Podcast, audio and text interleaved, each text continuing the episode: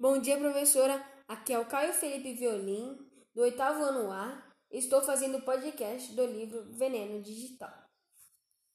Introdução. O livro é uma obra feita pelo grande escritor Walter Carrasco. O livro tem uma linguagem adequada para jovens e adultos, para todos que leem sempre ou para quem quer se aventurar no mundo da leitura. É um texto envolvente e que não deixa você parar de ler até terminar. O assunto do livro já é retratado no título e vem de encontro com a vida cotidiana de qualquer pessoa que está digitalmente conectada. Cyberbullying, fake news, comportamento abusivo é a certeza da impunidade produzida pelo anonimato. Desenvolvimento 1 Camila era uma menina que era rica, mas quando seu pai perdeu o emprego, sua mãe continuou gastando como se ainda fosse até que seu pai conseguiu um emprego em outra cidade. Quando se mudaram, ela foi seguir seu sonho de ser atriz, mesmo sua mãe não gostando nem um pouco da ideia. Chegando na escola no seu primeiro dia de aula, não conseguiu se enturmar e fez amizade com Tadeu e a Elô. Eles faziam tudo juntos, até que Bruno, Soraya e Tieco entraram em sua vida. Ela se apaixonou por Bruno, mas ele namorava Soraya ele terminou com ela para ficar com Camila, e ao mesmo tempo foi chegando o dia dos testes para a peça do Romeu e Julieta, aonde ela iria estrear. Soraya, brava com o que estava acontecendo, fingiu ser amiga dela e sempre que tinha chances, tirava foto dela para seu plano. Quando chegou dois dias antes da estreia dela, mandou montagens de fotos com a Camila, Tadeu e outro menino. Ela virou motivo de piada e seu namorado terminou com ela. A diretora decidiu retirá-la da peça, deixando sua inimiga como personagem principal. Não achando justo, ela vai com mais três amigos atrás de Tadeu. Ele sinta o que aconteceu e fala que tudo foi ideia de Soraya e de Tieco e que ele fez tudo por amor. Ela grava tudo o que ele falou e mostra para a diretora, que acaba expulsando-os da escola e ela volta para a peça e seus pais ficam orgulhosos dela.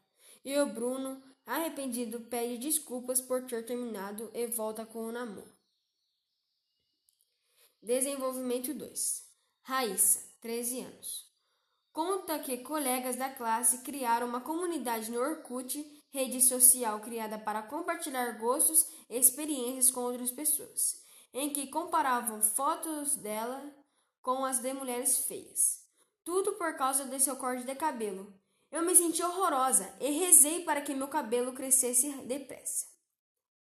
Quando o LB, de 15 anos, entrou na adolescência, uma deformação em sua face direita, fruto de uma doença congênita, começou a motivar piadas por parte dos colegas, especialmente dos meninos. Elas foram se tornando mais cruéis me chamavam de feia, boca torta e até me perguntavam se eu estou grávida na bochecha.